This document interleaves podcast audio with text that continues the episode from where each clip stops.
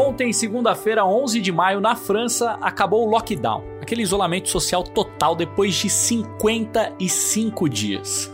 Claro, ainda existem várias restrições, mas as pessoas puderam voltar a sair de casa para trabalhar, inclusive o correspondente da Globo em Paris, o repórter Rafael De Ange. Quantas vezes você saiu de casa nesses 55 dias, Rafa? Ah, não mais do que 10 vezes, média de uma vez por semana para fazer compras no máximo. Conheci uma Paris completamente diferente daquela antes do confinamento, nem parece a Paris que a gente vê nos filmes. Do alto, dá para ver bem como Paris, durante mais de 50 dias, foi uma cidade quase irreal. As avenidas largas que ligam os principais pontos da capital francesa estavam sem alma. França começa a tentar retomar a vida, mas o esporte ainda está bem longe dos seus dias normais. Hoje é terça-feira, dia 12 de maio. Eu sou Guilherme Pereira e este é o Jogo em Casa.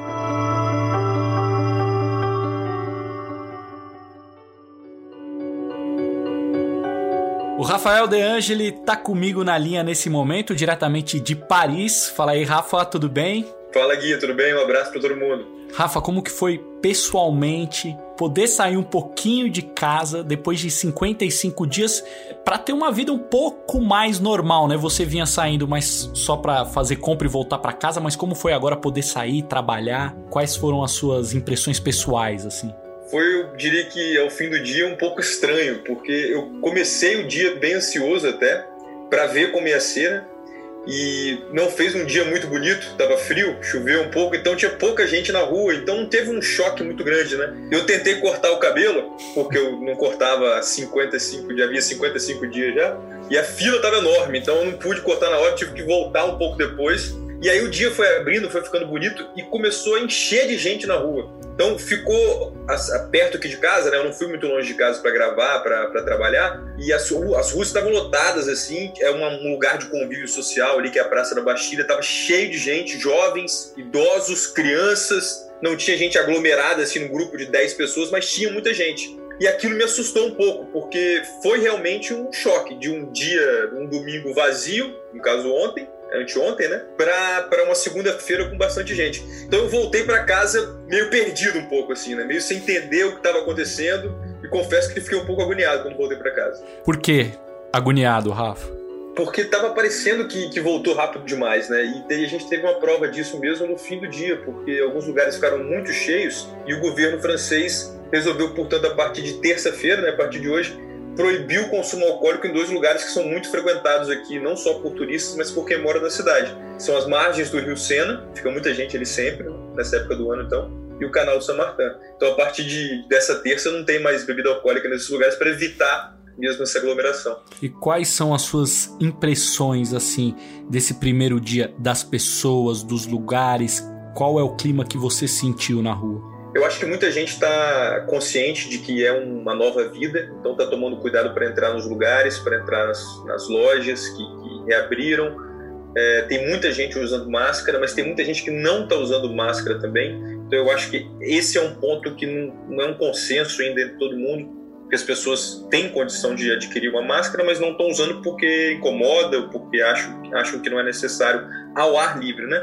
Nas ruas mas me parece que todo mundo está entendendo. Porém, como foi o primeiro dia, é, e teve muita gente, tinha muita gente na rua, eu não sei se é essa ansiedade de voltar a encontrar as outras pessoas, que pode ter atrapalhado um pouco nessa primeira experiência, nesse primeiro dia do, do pós-confinamento, ou se muita gente ainda tá, não está levando tão a sério essa doença. Olá, pessoal do Jogo em Casa, tudo bem por aí? Quem fala aqui é João Paulo Charlot, eu sou jornalista, repórter especial do Nexo Jornal, em Paris, na França. Eu estou aqui há um ano, mais ou menos, e trabalho aqui como repórter, cobrindo assuntos da área internacional. Eu conversei com João Paulo Charlot para entender o contexto político da França nesse período de pandemia. 26.643 pessoas morreram por lá, apesar das medidas duras por parte do governo. Agora existe uma preocupação com uma segunda onda de contaminação. A França é um país bastante plural, as pessoas são bastante politizadas. Lá, os debates foram profundos, principalmente sobre questões sociais e trabalhistas. Toda essa movimentação na, na França não teve uh, livre de questionamentos políticos. Mesmo agora, durante a reabertura, deputados de oposição questionam o governo sobre a segurança de por fim a quarentena. Alguns dizem que o governo faz isso apenas para que as pessoas possam voltar ao trabalho, para a economia poder voltar a girar, mesmo que eventualmente os filhos desses trabalhadores sejam expostos a riscos de contaminação quando voltarem para creches e escolas. Esse debate existe. O país tomou um baque muito grande na economia, é o baque mais grande desde a Segunda Guerra Mundial. As perdas foram enormes. Os governos da Europa inteira tiveram que injetar dinheiro na economia para proteger trabalhadores que foram colocados para a rua ou que entraram no que se chama aqui de desemprego parcial onde o empregador paga uma parte do salário ou deixa de pagar e o Estado assume uma outra porção maior ou até a integralidade do salário do trabalhador. Isso tudo vai fazer a economia andar para trás, ninguém sabe quanto, ninguém sabe por quanto tempo, ninguém sabe de que forma vai se dar essa retomada, mas todo esse ambiente pressionou demais os governos a decidirem por fim a quarentena. Agora, mesmo com todo esse debate, o que é importante explicar para quem está no Brasil é o seguinte: não existe um clima de desunião tão grande quanto existe no Brasil a respeito das medidas sanitárias a respeito do que fazer durante a pandemia mesmo existindo governo e oposição, mesmo existindo imprensa e movimentos sociais, aqui na França a coesão em torno das medidas recomendadas pelos cientistas e pelos médicos foi infinitamente maior do que a gente vê no Brasil.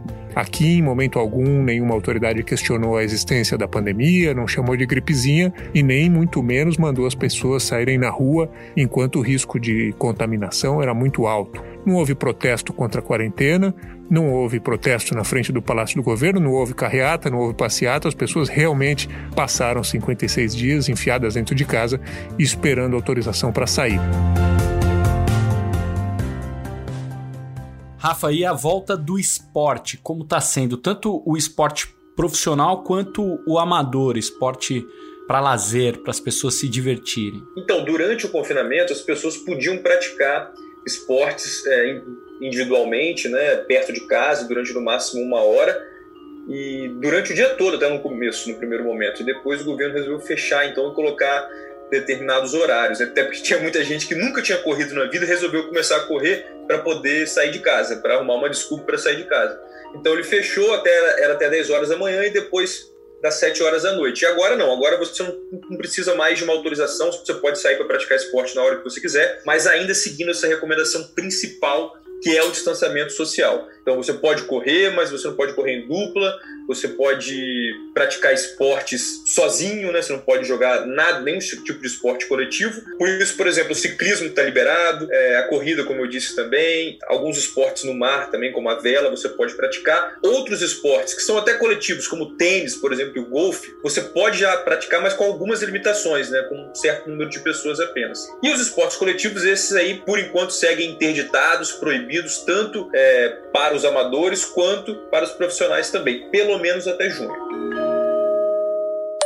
Olá a todos, aqui quem está falando é o Rodolfo Rescala. Eu sou cavaleiro paralímpico uh, do Brasil. Moro aqui na França desde 2012, mas participo de, de uh, competições de hipismo desde a, desde a minha infância. Por conta da pandemia, a hípica onde ficavam os dois cavalos do Rodolfo foi fechada. Para poder cuidar dos animais, ele decidiu alugou um trailer e viajou para o interior junto com a mãe, Rosângela, e com a irmã, Vitória. Os três vão ficar por lá até que o centro de treinamento seja reaberto para trazer os cavalos de volta.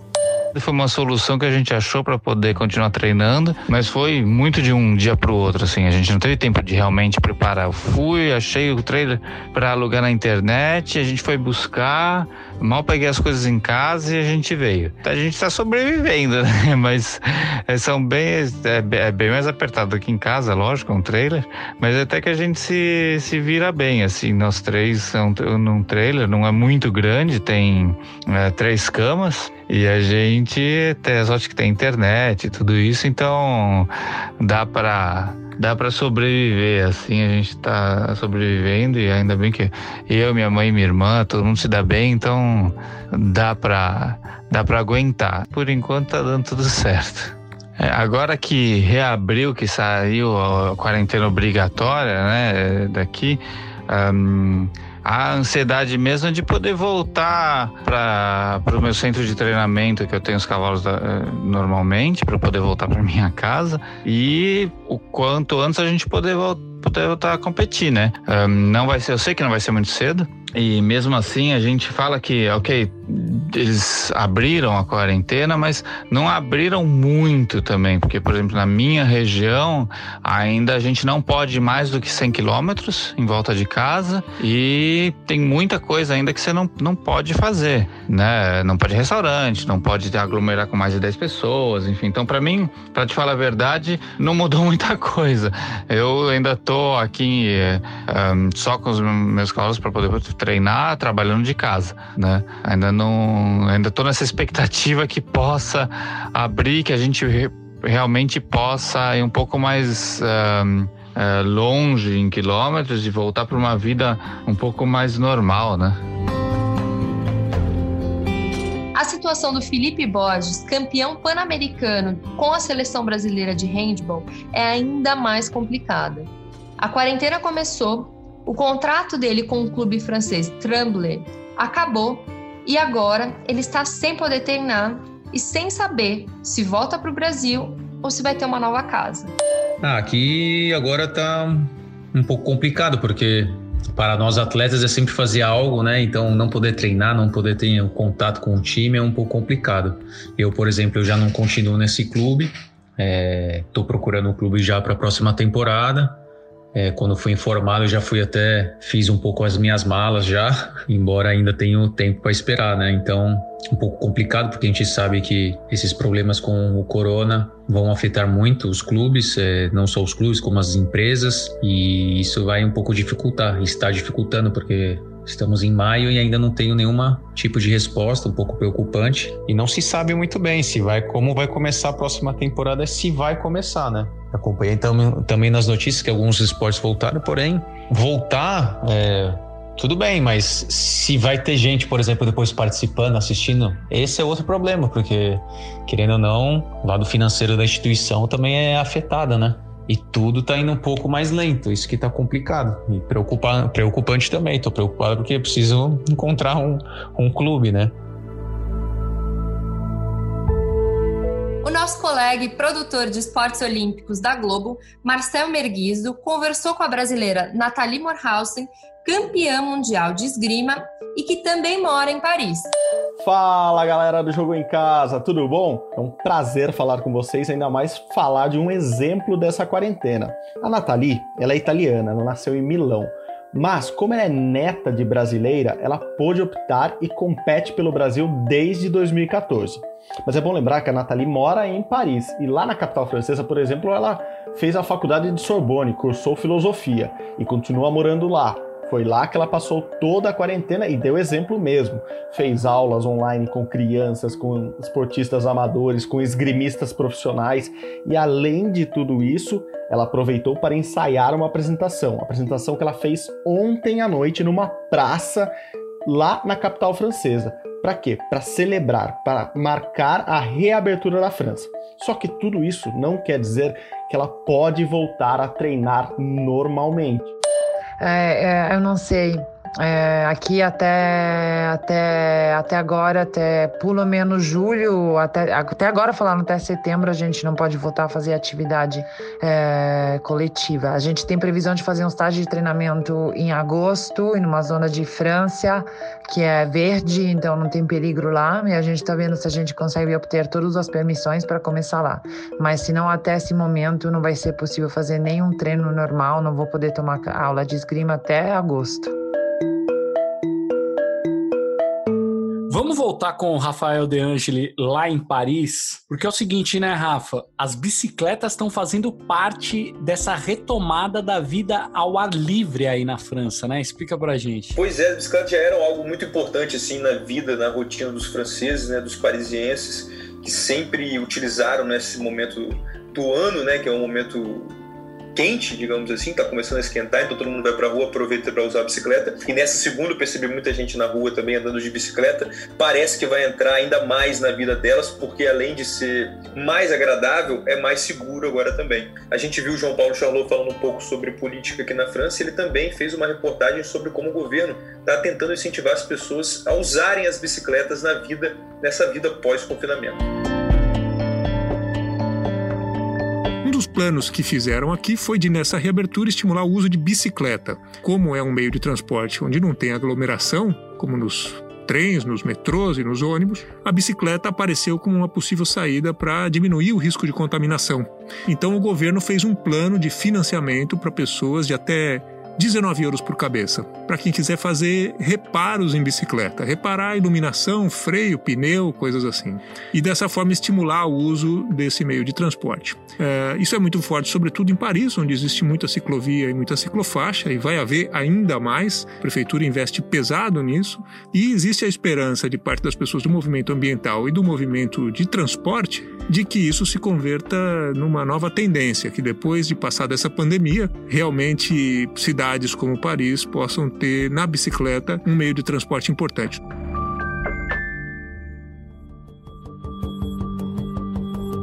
Agora quem está comigo na linha é o nosso Martim Fernandes. Fala Martim, aí tudo bem? Fala Gui, um abraço para você, um abraço para todo mundo que nos ouve. Martim, a gente viu nesse episódio o quanto a situação do esporte na França ainda está delicada apesar da reabertura. E no resto da Europa, como que está a movimentação, principalmente pela volta do futebol? Olha, Gui, a volta do campeonato alemão está marcada para o sábado que vem, agora, a rodada completa no final de semana. Teve um caso do Dinamo Dresden, da segunda divisão, teve dois jogadores que testaram positivo, e aí todo o time voltou para a quarentena: técnico, comissão técnica, jogadores, todo mundo. A estreia, a reestreia do Dinamo Dresden, que é o lanterna da segundona na Alemanha, seria no dia 17, domingo que vem, contra o Hamburgo, mas o jogo foi cancelado. Mas essa é a exceção. Todos os outros jogos da primeira e da segunda divisão estão marcados para o final de semana e isso acaba pressionando os outros países. Por exemplo, na Itália, ontem, o Ministério do Esporte autorizou a volta aos treinos coletivos a partir da segunda-feira, dia 18. Os jogadores, por enquanto, lá estão fazendo atividades individuais, mas a partir da semana que vem vão poder treinar juntos. Ontem também teve novidade na Inglaterra o governo anunciou que se o número de mortos infectados não voltar a subir, as atividades esportivas vão ser liberadas a partir de 1 de junho. No mesmo dia, também ontem, teve uma reunião da Premier League, do Campeonato Inglês, que terminou sem nenhuma decisão, terminou no impasse. Porque, ao contrário de Espanha, Itália, Alemanha, de outros países onde os clubes se uniram, na Inglaterra tem várias disputas entre os clubes. Tem uma disputa também contra o governo, que sugere que os jogos sejam disputados em campos neutros, para evitar aglomeração de pessoas em torno dos estádios. E nem todos os clubes é, concordam com isso. Alguns querem, sobretudo os clubes que estão lá embaixo brigando contra o rebaixamento, eles querem poder jogar nos seus estádios. Então ainda tem muita discussão ao longo do mês de maio na Inglaterra para para arredondar essa volta do futebol, essa volta da Premier League. E aqui no Brasil, felizmente, essa decisão da Alemanha repercutiu com menos força do que todo mundo esperava. Não teve aquela onda de, olha, tá vendo, dá para jogar, a Alemanha tá ensinando o caminho. Até o contrário, assim, as pessoas com quem eu converso aqui da CBF, das federações, estão até mais reticentes. O fato de o Rio de Janeiro e São Paulo, os governos estaduais, terem esticado o período de isolamento social até 31 de maio, também serviu para esfriar um pouco essa conversa. Então, a gente vai levar ainda um tempo para ouvir falar de volta do futebol no Brasil. E não é à toa, né? Porque o Brasil tem até aqui de acordo com o Ministério da Saúde, 11.519 mortes por causa da Covid-19. Ao todo, são 168.331 casos. Valeu, Martim. Até amanhã, hein? Um abraço, Gui. Um abraço para todo mundo. O Jogo em Casa tem a produção e reportagem da Bruna Campos, do Martim Fernandes e do Henrique Totti. A edição é do Leonardo Bianchi e do Guilherme Daolio coordenação é do Rafael Barros e a gerência do André Amaral. Lembrando que você encontra o jogo em casa, no Pocket Casts, no Google, na Apple Podcasts, no Spotify, claro, lá no nosso globesport.com/podcasts. Eu sou Guilherme Pereira. Um abraço para você e até amanhã.